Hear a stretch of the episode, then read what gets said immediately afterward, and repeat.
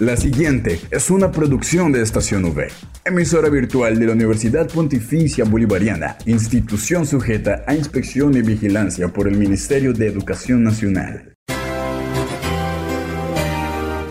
Es el momento de estar bien informado. Estos son los acontecimientos más importantes de la Universidad Pontificia Bolivariana. Informativo UPB. Bienvenidos.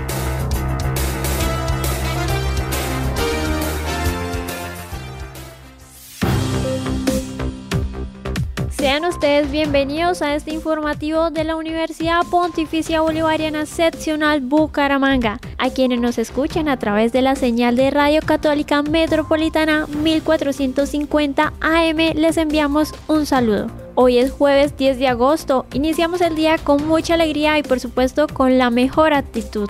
Es por eso que damos inicio a toda la información sobre los hechos más importantes de nuestra seccional. Recuerden que soy Eslendia Acuña en compañía por Julián Cala en el Control Master. Titulares en el informativo UPB.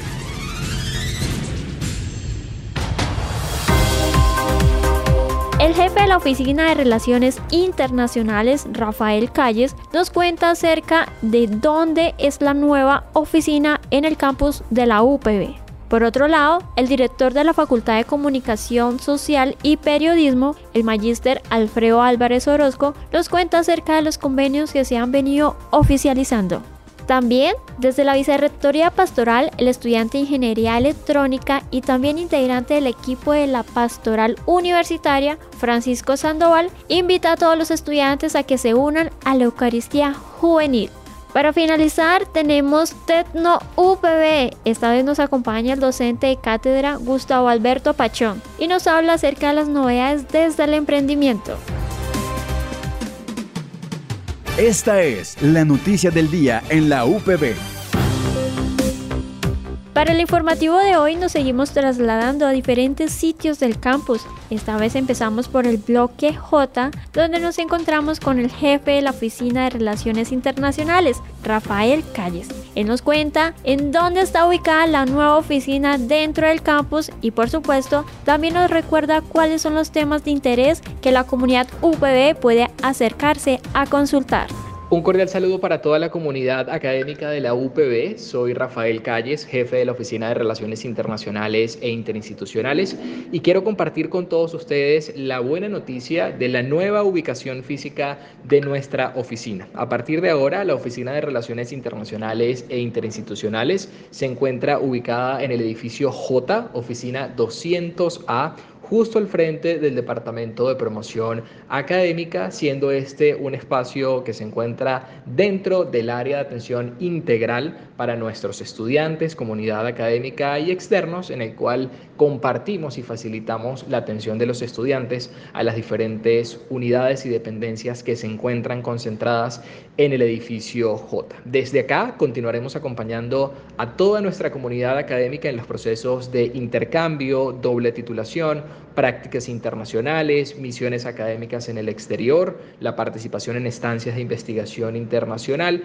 y por supuesto muchas otras oportunidades con las cuales damos cumplimiento a nuestra línea rectora de internacionalización. Es un espacio bastante cómodo pensado para la atención integral y específica de nuestros estudiantes, adicionalmente personal administrativo, docentes e invitados externos, en el cual continuaremos apoyando todos los sueños y esfuerzos de internacionalización.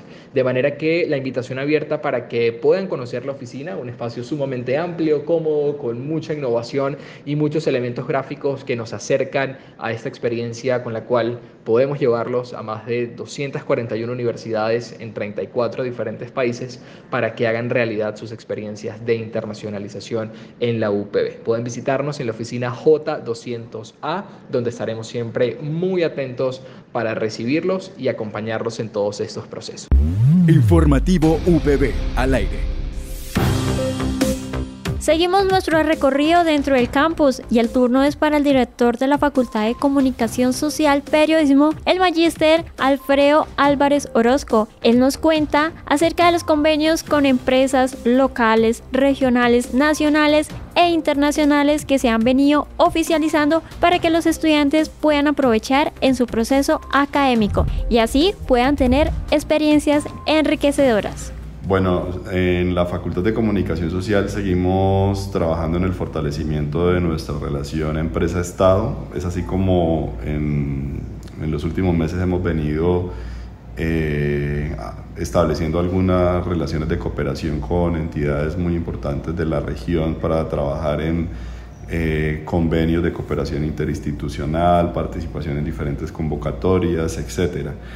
El semestre pasado firmamos un convenio interinstitucional con la Organización Femenina Popular, del cual ya hemos venido desarrollando diferentes proyectos. En este momento tenemos una estudiante en práctica en esa organización que tiene sede central en Barranca Bermeja y estamos trabajando en este momento en un proyecto para participación en una convocatoria nacional. Igualmente con Vanguardia hemos venido construyendo una relación hace muchos años en la cual, a través de la cual semestralmente ubicamos estudiantes en práctica en ese periódico. Eh, hicimos también un proyecto de gestión de contenidos en donde se realizaron algunos especiales multimedia y ahora también estamos trabajando en, un, en una propuesta interinstitucional para una convocatoria nacional. Eh, es frecuente este tipo de relacionamiento con otras entidades de la región. Eh, nosotros tenemos más de 60 convenios de prácticas, entonces muchos de nuestros estudiantes hacen su práctica profesional en las diferentes áreas de la carrera, tanto en medios de comunicación eh, locales y nacionales como en organizaciones, para quienes les interesa el área de la comunicación organizacional y también en comunicación para el cambio social. Este semestre, por ejemplo, tenemos 34 estudiantes realizando la práctica profesional, todos en entidades muy importantes de la región, algunos también a nivel nacional, eh, gracias a estos convenios que tenemos suscritos con, con esas entidades o organizaciones. En, en, el área metropolitana, por mencionar algunos, pues en este momento tenemos estudiantes, estudiantes realizando la práctica en vanguardia, como ya mencioné, tenemos estudiantes realizando la práctica en diferentes entidades del orden departamental, local, de carácter público, de carácter privado. En El Tiempo, en Bogotá, tenemos estudiantes en la Escuela de Periodismo El Tiempo. Eh, e incluso también hemos venido potenciando el tema de las prácticas internacionales desde el semestre pasado.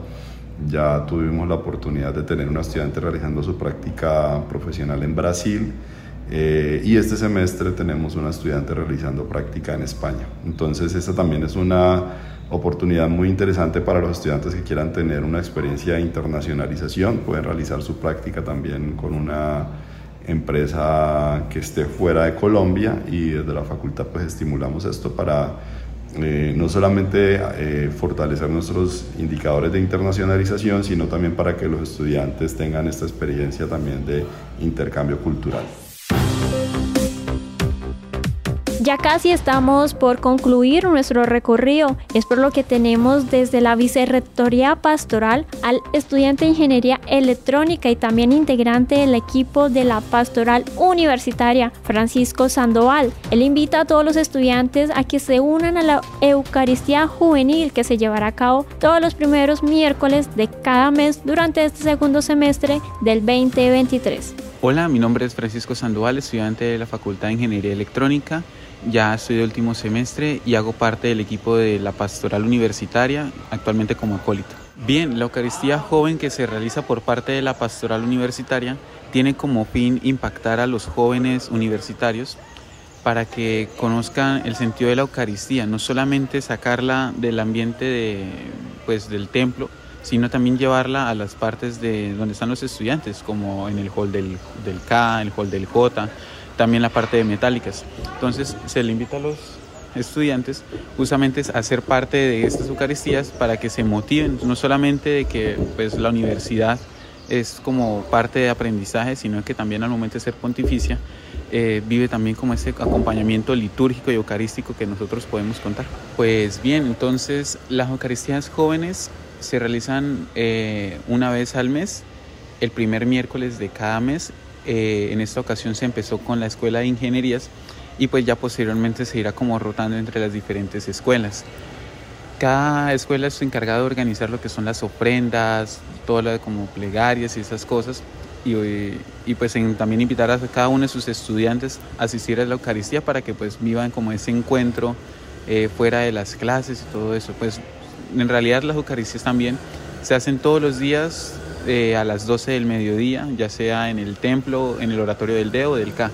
Pero lo que se busca también con la Eucaristía joven es sacarlas de ese ambiente de los oratorios y de los ambientes del templo y llevarla de los jóvenes. Al aire, informativo UPB. Al informativo UPB llegan las recomendaciones de las aplicaciones y desarrollos tecnológicos que mejorarán tu vida. Esto es Tecno UPB.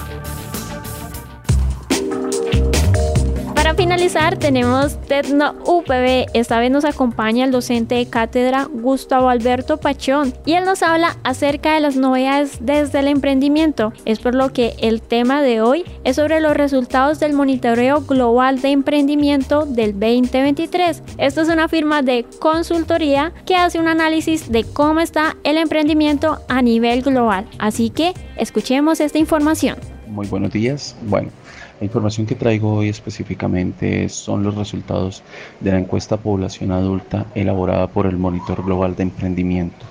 El Monitor Global de Emprendimiento es una firma consultora que se encarga de medir en varios países cómo está el emprendimiento, de qué manera se ejecuta, cuáles son las edades que lo desarrollan, entre muchas otras variables. Sin embargo, para este año tenemos unos resultados muy, muy positivos con respecto a años anteriores, sobre todo con la tasa de discontinuidad empresarial, es decir, con cuál es el momento específico en que las empresas cierran su actividad, sobre todo los emprendimientos.